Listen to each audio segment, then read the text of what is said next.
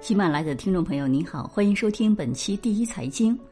因为一张票房三十万到手就赚五百万的楼市打新热，深圳将率先开征房地产税的传言再次沸沸扬扬。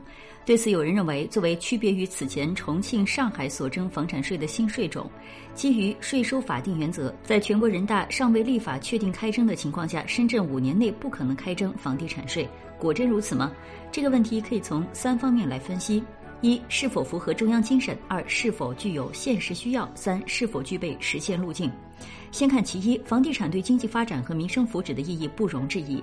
但随着炒房现象泛滥，带来系列负面影响。二零一六年十二月的中央经济工作会议首次提出“房住不炒”原则。此后，中央和有关部门频繁重申了这一原则。被赋予中国特色社会主义先行示范区定位的深圳，怎能在楼市炒作方面也做示范？由此，深圳要采取措施调控过热的楼市，打击炒房现象，显然是完全符合中央精神的。此为前提。再看是否有现实需要，过热的房地产挤压其他行业，影响经济机体健康，这一点前几年还有不同看法，现在应该是基本形成共识了。中国社科院去年发布的《中国城市竞争力报告》Number 十七。住房关系国与家指出，尽管2018年表面上中国房地产投资对经济增长有约0.6个百分点的带动贡献，但是其挤出效应已大于带动效应。也就是说，去年房地产对经济增长的综合贡献已经为负。而在许多房价收入比过高的一二线城市，楼市对消费和投资已经产生了较严重的挤出效应。具体到深圳，尽管这些年经济发展有成绩，但实体经济隐忧犹存，民生保障短板明显，土地等要素制约突出。更是没有炒房的资本。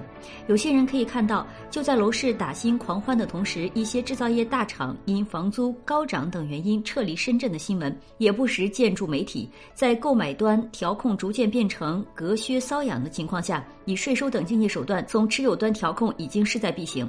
最后，从技术方面，深圳有没有可能在人大尚未立法的情况下率先开征房地产税？答案则在于先行示范区有关文件中，深圳建设中国特色社会主义先行示示范。区综合改革试点实施方案（二零二零至二零二五年）第二十六条写着：建立健全与综合改革试点相配套的法律法规政策调控机制。本方案提出的各项改革政策举措，凡涉及调整现行法律或行政法规等，经全国人大常委会或国务院授权后实施。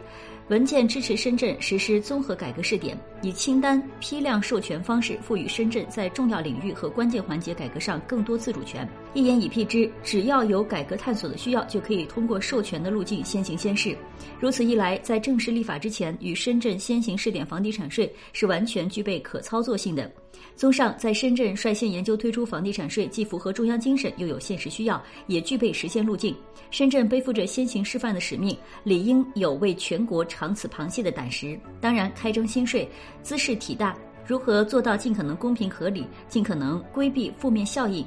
还需有关方面缜密设计。只是笃信五年内不可能开征的投机者们可不能大意了。以上就是本期第一财经的全部内容。更多最新商业财经分析，欢迎订阅本节目。我们下期见。